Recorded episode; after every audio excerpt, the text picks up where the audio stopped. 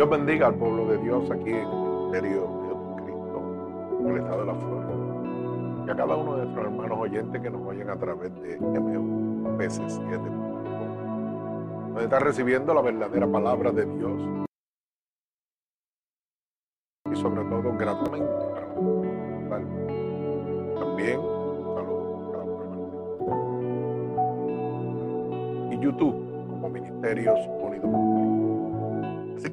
A proceder a levantar un clamor a nuestro Señor Jesucristo para dar comienzo a este culto de adoración a nuestro Señor. Oramos en el nombre de Jesús.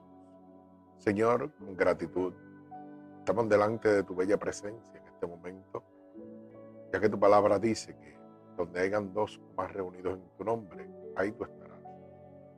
Que lo que pidiéramos dos o más creyéndolo en oración, por eso en este momento te pedimos que tú inclines tu oído, Señor, a este clamor, a esta petición. Te pedimos, Espíritu Santo de Dios, que en este momento tú abras una brecha en los lugares celestes, para que cada clamor, cada petición de tu pueblo pueda llegar a tu santo trono y no sea intervenida por ningún hueste de maldad que en los lugares celestes. Te pedimos que mantengas esa brecha abierta, Padre, y envíes ahora mismo un vallado de ángeles con sus espadas desenvainadas, a favor de nosotros, que limpie los aires y tome el control de este lugar, que he constituido casa de Dios y puerta del cielo. Te pedimos en este momento que seas tu Señor, lavándonos con tu sangre vicaria derramada en la cruz del Calvario.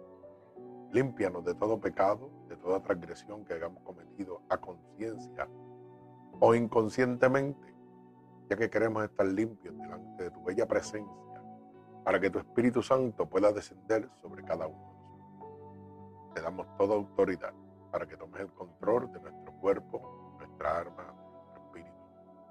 Que cada uno de nuestros pensamientos, Padre, sean conformes a tu santa voluntad. Que seas tú usándonos como canal de bendición. Que podamos ser un instrumento útil en tus manos, Señor.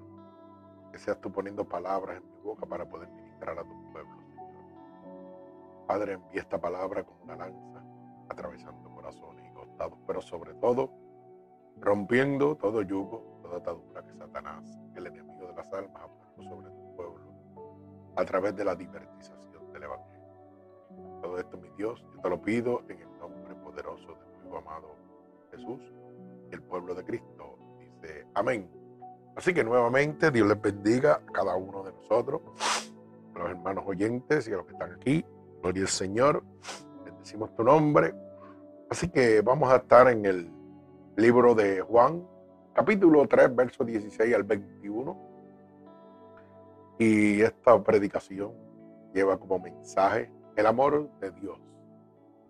Repito, Juan 3, 16 al 21. Y se titula El amor de Dios. Así que vamos a proceder a dar lectura a la palabra de Dios que se lee en el nombre del Padre, del Hijo, del Espíritu Santo y el pueblo de Cristo. Dice, amén. Dice así la palabra de Dios, porque de tal manera amó Dios al mundo, que ha dado a su unigénito, para que todo aquel que en él crea no se pierda, mas tenga vida eterna. Porque no vino, porque no envió Dios a su Hijo al mundo para condenar al mundo, sino para que el mundo sea salvo por él. El que en él cree no es condenado, pero el que no cree ha sido condenado porque no ha creído en el nombre del unigénito Hijo de Dios. Y esta es la condenación, que la luz vino al mundo y los hombres amaron más las tinieblas que la luz, porque sus obras eran malas porque todo aquel que hace lo malo aborrece la luz y no viene a la luz para que sus obras no sean reprendidas. Mas el que practica la verdad viene a la luz para que sea manifiesto que sus obras son hechas en Dios. El Señor añada bendición a esta poderosa palabra de Dios. Fíjese que hemos mucho de nosotros, hemos leído, hemos oído este texto bíblico, pero no prestamos atención realmente al verdadero significado, al verdadero sacrificio, al verdadero amor de Dios para con nosotros, que aún nosotros siendo malos, siendo pecadores, Dios envía a su para que todo aquel que en él crea no se pierda, tenga vida eterna. El amor de Dios es su origen más alto. Amó Dios al mundo que ha enviado a su unigénito. Imagínense la grandeza del sacrificio de nuestro Señor Jesucristo. Cuánto amor hay para cada uno de nosotros. Pero hay un punto importante que hay que ver. En este sacrificio, en esta expresión de amor, no hay acepción de personas. Mostrando el corazón de Dios. Envió a su unigénito por el bueno, por el malo.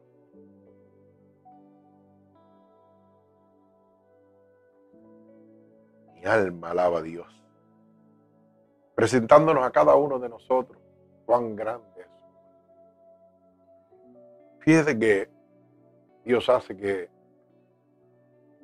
el sol salga para buenos y malos, la lluvia salga para buenos y malos, demostrándonos completamente que para Él no hay acepción Que debería ser algo que deberíamos nosotros imitar. Amar a nuestros hermanos en el amor de Dios, en el corazón de Dios.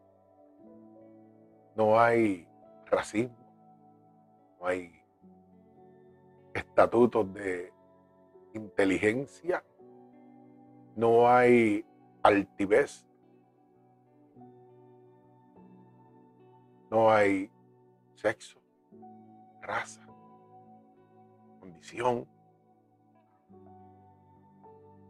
Y simplemente dice, de tal manera amó Dios al mundo que ha enviado a su unigénito para que todos, sin excepción de personas, mi alma alaba que vive y reina, tenga vida eterna. Un sacrificio, un regalo accesible para todo el mundo. Sin importar la condición que te encuentres. Sin importar el nivel social que tengas en tu vida. Mi alma alaba al que vive y reina. ¿Sabe qué? El amor de Dios es su más amplio alcance al mundo. Es la manera de Dios alcanzar el mundo entero, entregando a su Hijo para que todo aquel que en Él crea no se pierda. Dejándonos saber que en Él no hay ningún tipo de preferencia. Deberíamos nosotros aprender un poco y dejar a un lado la preferencia, dejar a un lado el racismo, dejar a un lado los estatutos sociales de que si tengo dinero, no tengo. Porque el amor lo rompe todo, el amor lo puede todo. El amor de Dios en su, manifestación más profunda, la manera más profunda de Dios manifestarse, que dio a su Hijo. ¿Seríamos nosotros capaces de entregar a nuestro Hijo por el bien de otra persona?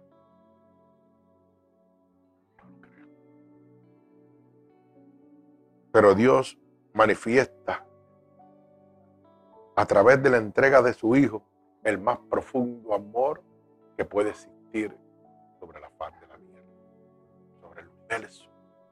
Mi alma alaba al que vive y reina.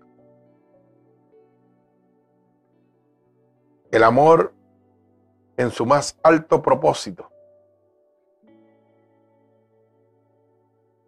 entregó un amor con un propósito especial, como dice el verso 18 y verso 19. El que en él cree no es condenado, pero el que no cree ya ha sido condenado porque no ha creído en el nombre del unigénito Hijo de Dios. Y dice, y esta es la condenación, que la luz vino al mundo, y los hombres amaron más las tinieblas que la luz, porque sus obras eran malas. El amor de Dios en su más alto propósito es que Dios conociendo la maldad del hombre, aún dándose cuenta de que amaban más las tinieblas que su amor, no importó y tomó la decisión de entregar a su hijo para que todo, sin excepción de personas, tuviera la oportunidad de ser salvo. Entonces no entiendo por qué nosotros nos empeñamos en tomar diferentes vías para presentar una salvación que solamente es a través de un sacrificio de amor.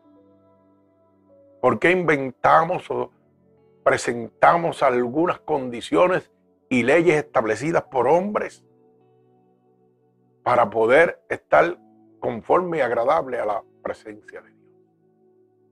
Cuando lo único que tenemos es que abrir nuestro corazón y recibir este regalo preciado de amor.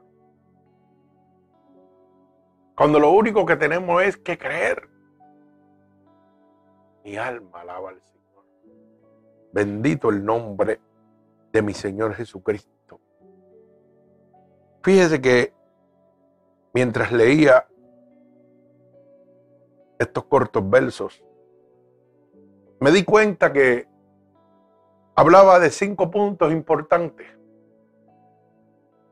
El verso 16 habla de la magnitud del amor de Dios para con el hombre, para con la humanidad. Porque envió a su unigénito. Mi alma alaba al Señor. Envió a su único hijo para que todos nosotros fuéramos salvos. El verso 17 nos presenta salvación donde dice, porque no envió Dios a su Hijo al mundo para condenar al mundo, sino para que el mundo sea salvo. Fíjense los regalos que Dios nos está entregando a cada uno de nosotros a través del sacrificio de su Hijo. El verso 18 nos revela la incredulidad del ser humano. Por eso dice, el que en él cree no es condenado, pero el que no cree ya ha sido condenado. Porque no ha creído en el nombre del unigénito Hijo de Dios. Presentándonos que el hombre tiene un punto de incredulidad. Mi alma alaba al Señor. Gloria al que vive y reina. Ver y decir, ¿verdad? Como decía este apóstol, ver para creer. Ese es el punto de incredulidad del hombre. Pero la Biblia dice que el hombre aún ni creyendo, ni viendo los milagros de Dios van a creer. Mi alma alaba el que vive y reina. El verso 19 nos muestra la maldad y el amor y misericordia de Dios para con nosotros. Y dice, y esta es la condenación, que la luz vino al mundo y los hombres amaron más las tinieblas que la luz. O sea, la maldad que lo bueno. Mi alma alaba al Señor. Y aún así, Dios envía a su unigénito para que todo aquel que ha vivido en maldad, que está en ese proceso de tinieblas y oscuridad, tenga una oportunidad. Bendito el nombre de Jesús. Y dice, y los hombres amaron más las tinieblas que la luz, porque sus obras eran malas.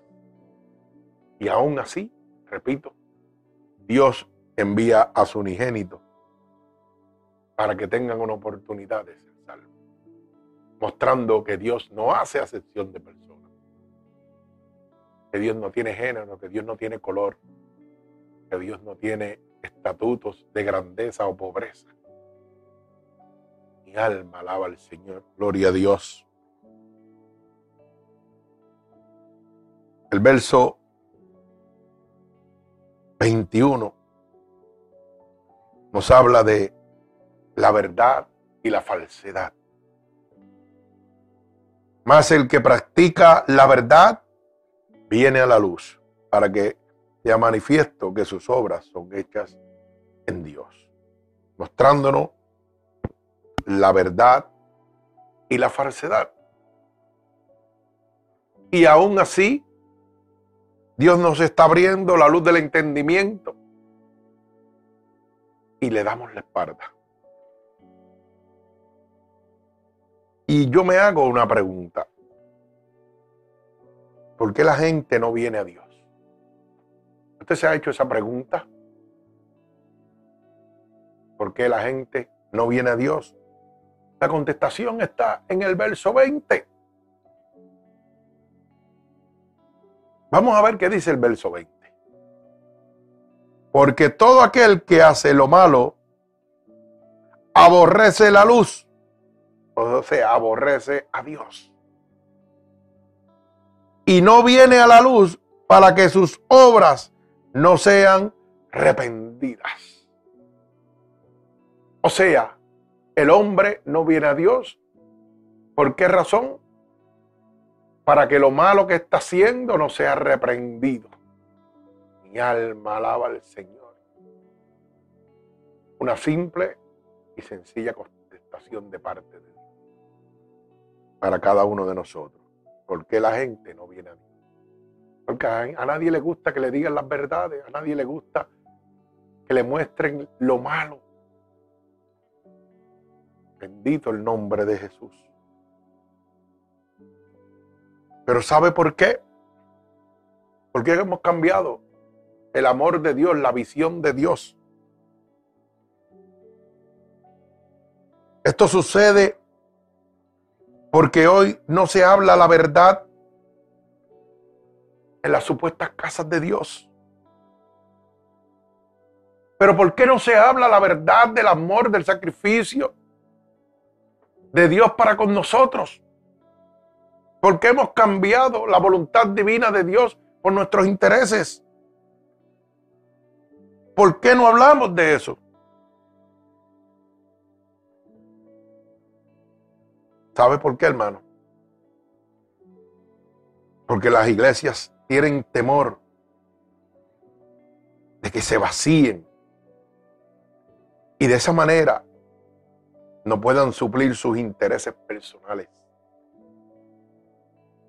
Ese es el punto más grande. No hablamos la verdad porque afectaría nuestros intereses y tenemos temor de quedarnos solos. Mi alma alaba al Señor. Gloria a Dios. Ya que en este momento es terrible. La apostasía tan grande que existe. Es terrible que ya se han convertido la mayoría de las iglesias en clubes sociales, centros de, de entretenimiento, mega empresas que no les interesa su alma, sino su beneficio. Entonces hablamos del amor de Dios. El amor de Dios no tiene barreras, no tiene principio, no tiene fin. El amor de Dios es accesible para todos, sin importar la condición o la situación que te puedas encontrar. Mi alma alaba al Señor. Por eso es que no se habla del pecado ni del amor de Dios, que significa salvación, que significa sacrificio. Bendito sea el nombre de mi Señor Jesucristo. Fíjese que cuando nosotros leemos la palabra de Dios y vamos al libro de eh, segunda de Corintios, capítulo 11, verso del 13 al 15. Tenemos que tener mucho cuidado.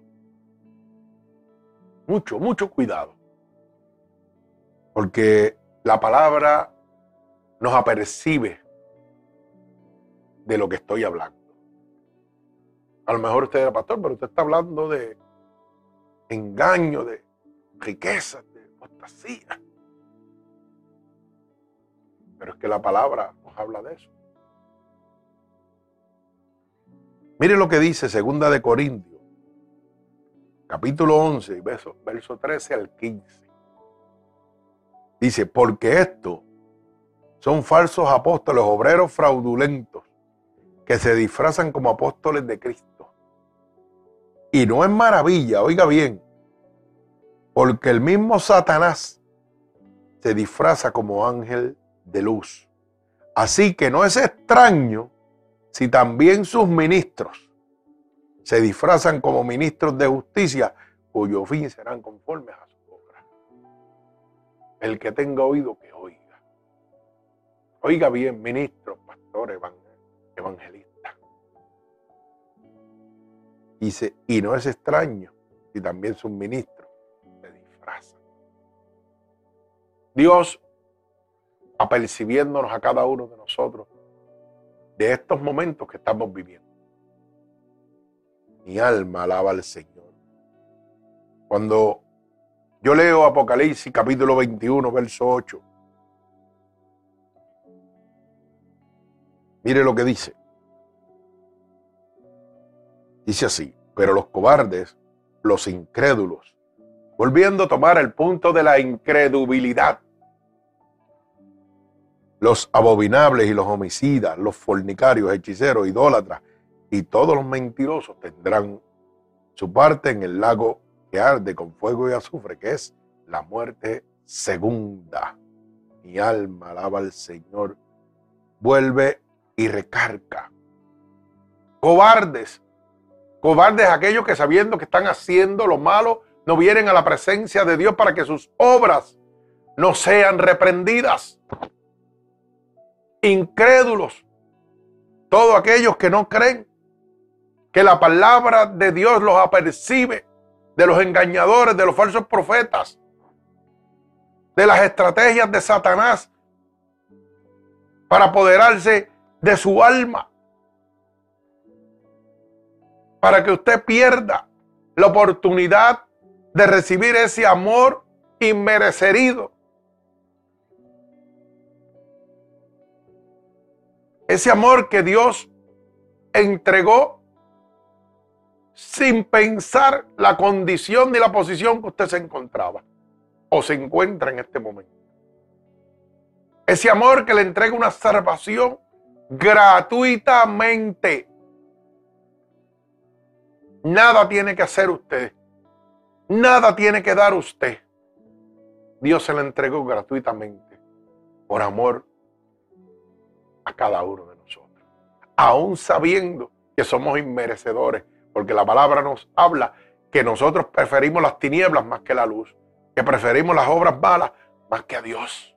Y aún así, Dios envió su unigénito para que usted tuviera una oportunidad. Este es el momento que Dios está hablándole claro a usted, para que usted tenga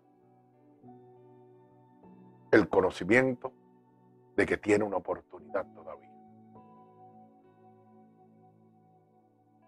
Para que usted esté seguro de que no importando la condición, que no importando lo pecaminoso que usted esté en este momento delante de la presencia de Dios, Dios está esperando con los brazos abiertos, porque envió a su génito para que usted tuviera vida eterna, para que usted tuviera salvación. Y solamente lo que tienes que aceptarlo, solamente tienes que decir y recibir ese amor de Dios para con nosotros. Mi alma alaba al que vive y reina. Tú tienes que entender que Dios no te castiga. Esa decisión la tomas tú. Tú tienes un libre albedrío. Tú tienes la capacidad de obtener y hacer lo que tú quieras. La Biblia dice que todas las cosas te son lícitas, pero no todas te convienen. Tienes un libre albedrío, tienes la oportunidad de hacer lo que tú quieras con tu vida. Hay una sola cosa que tienes que entender. Y es que tú eres el dueño y capitán de tu alma y de tu destino.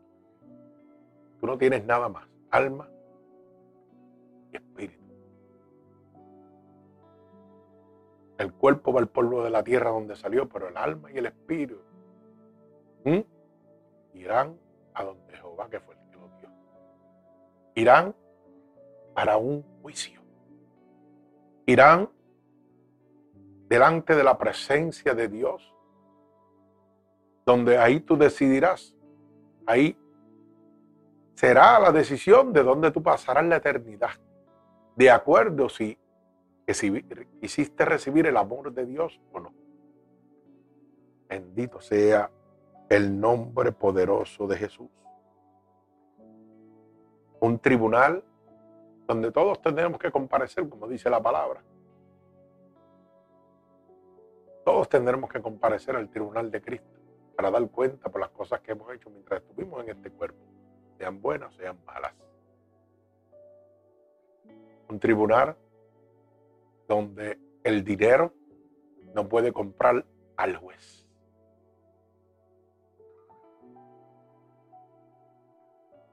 Alma alaba al Señor. Tribunal incorruptible y un tribunal de una decisión eterna. Y lo único que tienes que recibir el amor de Dios. Lo único que tienes que hacer es creer en Dios. Bendito sea el nombre poderoso de mi Señor Jesucristo. Gloria a Dios. ¿Sabe qué? El amor de Dios es un amor inmerecido. Bendito sea el nombre de nuestro Señor Jesucristo. Cuando yo voy al libro Primera de Juan, capítulo 4, verso 10 al 11. Primera de Juan, capítulo 4, verso 10 al 11 dice, y en esto consiste el amor. No en que nosotros hayamos amado a Dios, oiga bien, sino en que Él nos amó a nosotros y envió a su Hijo en propiciación por nuestros pecados. Que aún nosotros siendo malos, aún nosotros siendo malvados, aún nosotros estando en posición de pérdida, a Dios le place enviar a su Hijo para que usted tenga una oportunidad de ser salvo. Ese amor de Dios es un amor inmerecido para nosotros por nuestra condición. ¿Sabe qué? El amor de Dios es un amor que podemos llamarlo un amor no solicitado. Cuando vamos al libro de Romanos, Vamos al libro de Romanos a ver qué dice Romanos, capítulo 5 y versos 8 al 10. Vamos a buscar Romanos, capítulo 5. Bendito sea el nombre de nuestro Señor Jesucristo para nosotros poder entender que es un amor no solicitado. Dice así Romanos capítulo 5, verso 8 al verso 10. Mas Dios muestra su amor para con nosotros en que siendo aún pecadores, Cristo murió por nosotros. Pues mucho más, estando ya justificados en su sangre, por él seremos salvos de la ira. Porque si siendo enemigos, oiga bien, fuimos reconciliados con Dios por la muerte de su Hijo. Mucho más estando reconciliados, seremos salvos por su vida. Esto nos muestra que el amor de Dios es un amor no solicitado. Bendito sea el nombre de nuestro Señor Jesucristo. Gloria a Dios. Bendecimos tu nombre, Padre. Mi alma alaba al que vive y reina. ¿Sabe qué, hermano? El amor de Dios es un amor sin límites. Un amor que trascende. Un amor que no tiene fin. Como diría, ¿verdad? Vamos a leer la palabra en el libro de Efesios capítulo 2, verso 4 y verso 5 para que podamos entender que el amor de Dios no tiene límites. Bendito sea el nombre de Jesús. El amor de Dios no es como el amor de nosotros. Es por un tiempo corto. Una vez amamos una persona, pasan situaciones, se acabó el amor. El amor de Dios, no importa lo que suceda, siempre va a estar ahí. El amor de Dios no se convierte como el amor de los humanos que al pasar del tiempo se convierte en una amistad o un beneficio. El amor de Dios es infinito. Bendito sea el nombre de mi Señor Jesucristo. Por eso dice la palabra en el libro de Efesios capítulo 2, verso 4 y verso 5. Pero Dios, que es rico en misericordia, por su gran amor con que nos amó, aún estando nosotros muertos en pecados, nos dio vida justamente con Cristo. Por gracia soy salvo. El amor de Dios rompe todas las barreras. Deberíamos nosotros aprender un poco de ese amor de Dios. El amor del hombre tiene condiciones. El amor del hombre tiene situaciones. El amor del hombre y la mujer, ¿verdad? Para que puedan entender. Tiene propósitos y beneficios. Mi alma alaba al Señor pero el de Dios no tiene límites. Bendito sea el nombre de Jesús. Gloria al que vive y reina. El amor de Dios es un amor inseparable y victorioso. Bendito sea el nombre de nuestro Señor Jesucristo. Por eso la palabra dice en el libro de eh, Romanos capítulo 8, verso 37 y verso 39. Mire lo que dice el libro de Romanos, capítulo 8, verso 37 al 39, y nos muestra que es un amor inseparable y sobre todo victorioso. Y dice, ante todas estas cosas, somos más que vencedores por medio de aquel que nos amó. Hablando de su victoria y de su amor, de su misericordia. Por lo cual estoy seguro de que ni la muerte, ni la vida, ni ángeles, ni principados, ni potestades, ni lo presente, ni lo porvenir, ni lo harto, ni lo profundo, ni ninguna otra cosa creada nos podrá separar del amor de Dios que es en Cristo Jesús, Señor nuestro. Mi alma alaba al que vive y reina. Gloria a Dios. Bendecimos su nombre. ¿Sabe qué? El amor de Dios es un amor inagotable en su capacidad de suplir el amor de Dios nos entrega todo lo que necesitamos. Victoria, fuerza, misericordia, comprensión, salud, consuelo, esperanza. El amor de Dios rompe toda depresión. El amor de Dios rompe toda infelicidad. El amor de Dios rompe toda amargura. El amor de Dios todo lo sana, todo lo fortalece. Mi alma alaba al Señor. El amor de Dios lo suple todo.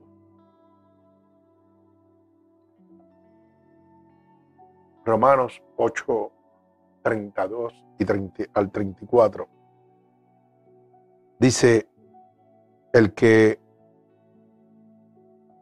no escatimó ni a su propio Hijo, sino que le entregó por todos nosotros, ¿cómo no nos dará también con Él todas las cosas? ¿Usted se imagina? Si no escatimó Dios en enviar a su Hijo, aún usted siendo perverso, malo, en aún darle la espalda a Dios todavía, Dios envía a su Hijo para que usted tenga una oportunidad. ¿Será posible que Dios no nos supla todo lo que necesita? Mi alma alaba a Dios. Grande y poderoso es nuestro Señor Jesucristo. ¿Quién acusará a los escogidos de Dios si es el que justifica? ¿Quién podrá acusarlo a usted el juez es Dios.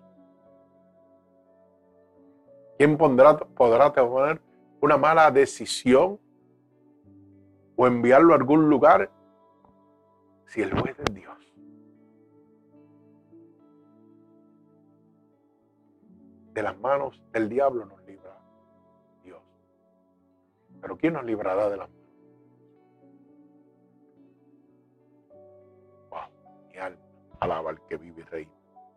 Gloria a Dios. ¿Quién es el que condenará? Cristo es el que murió. Más aún, Él es que también resucitó. Él, él, es el que además está a la diestra de Dios, el que también intercede por nosotros. Él es el abogado para con el Padre. Él es el que nos entrega esa oportunidad Él es el que nos va a pelear. Él es nuestro abogado, nuestro defensor. Un abogado que todo lo hace por amor. Sin interés, sin beneficio. ¿Por qué no guiamos nuestra vida a través del amor? ¿Por qué no entendemos que la voluntad divina de Dios es entregarle salvación y amor a la humanidad. Que los intereses de Dios es el amor y la salvación para cada uno de nosotros. En nuestras predicaciones, en las supuestas casas de Dios, debería ser amor y arrepentimiento para la salvación poder decirle al ser humano cuán grande ha sido el amor de Dios, que no le importa en lo absoluto la condición que tú te encuentres, que no le importa en lo absoluto la situación social o el círculo social que tú pertenezcas.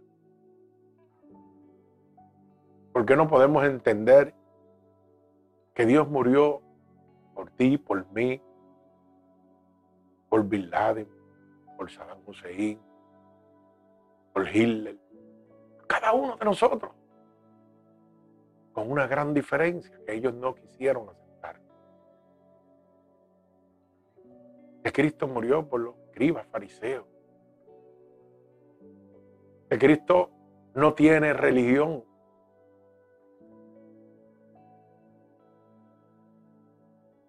A él no le importa si tú eres adventista, si eres testigo de Jehová, si eres, si eres católico, si eres pentecostés, cristiano, si eres judío.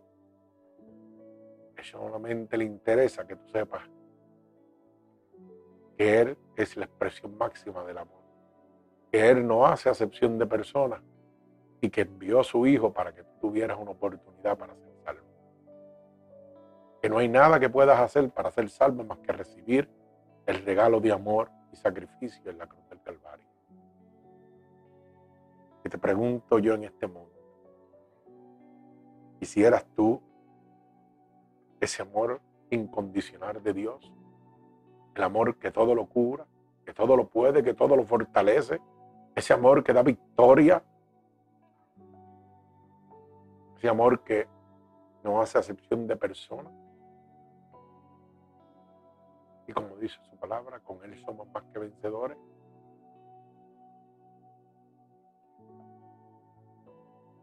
No sé qué Dios han presentado. Yo te estoy presentando el verdadero Dios. El que envió a su unigénito para que tú fueras salvo. Sin importar quién eres ni la condición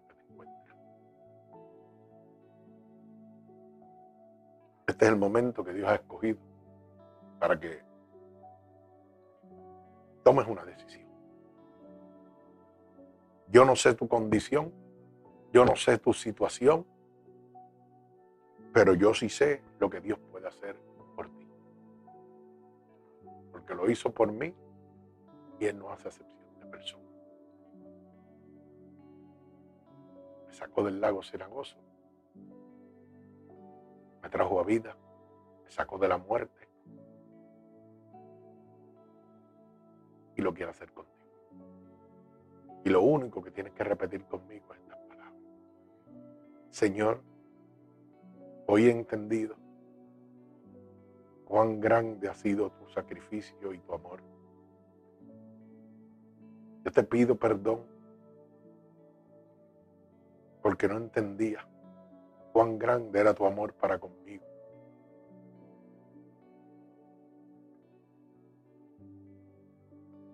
Te pido perdón en este momento por todos los pecados que he cometido a conciencia o inconsciencia. He oído que tu palabra dice que si yo declaro con mi boca que tú eres mi salvador, sería salvo. En este momento, Señor, estoy declarando con mi boca, delante del mundo, delante de ti, delante de Satanás y los demonios, que tú eres mi salvador. He oído que tu palabra dice que si yo creyera en mi corazón que tú te levantaste de entre los muertos, yo sería salvo. Y en este momento yo creo en has levantado de entre los muertos. Que por ese sacrificio hoy yo tengo la oportunidad de ser salvo. Por eso te pido que vengas a mí y me tomes, porque a ti te pertenezco y te recibo en este momento. Pero sobre todo, Señor, escríbeme en el libro de la vida no permitas que me aparte nunca más de ti. Amén. Padre, en el nombre de Jesús yo te presento cada una de estas almas alrededor del mundo que hoy han tomado la decisión de recibir ese amor, ese sacrificio tan grande ese sacrificio de amor que no tiene límites, que no tiene acepción de personas. Gracias por esa oportunidad, Dios. Yo te pido que te llegues a ellos en este momento, que pases tu bálsamo de sanidad sobre ellos, que seas tú en este momento atándolos con cuerdas de amor a ti, Señor, que seas tú glorificando tu nombre, Padre, sobre la vida de cada uno. Oh Dios poderoso, yo te pido un regalo del cielo como confirmación de que tú los has recibido a cada uno de ellos. Padre, en el nombre poderoso de Jesús, yo declaro la bendición del Padre, del Hijo, del Espíritu Santo sobre cada uno de estos hermanos. Amén. Que Dios les bendiga.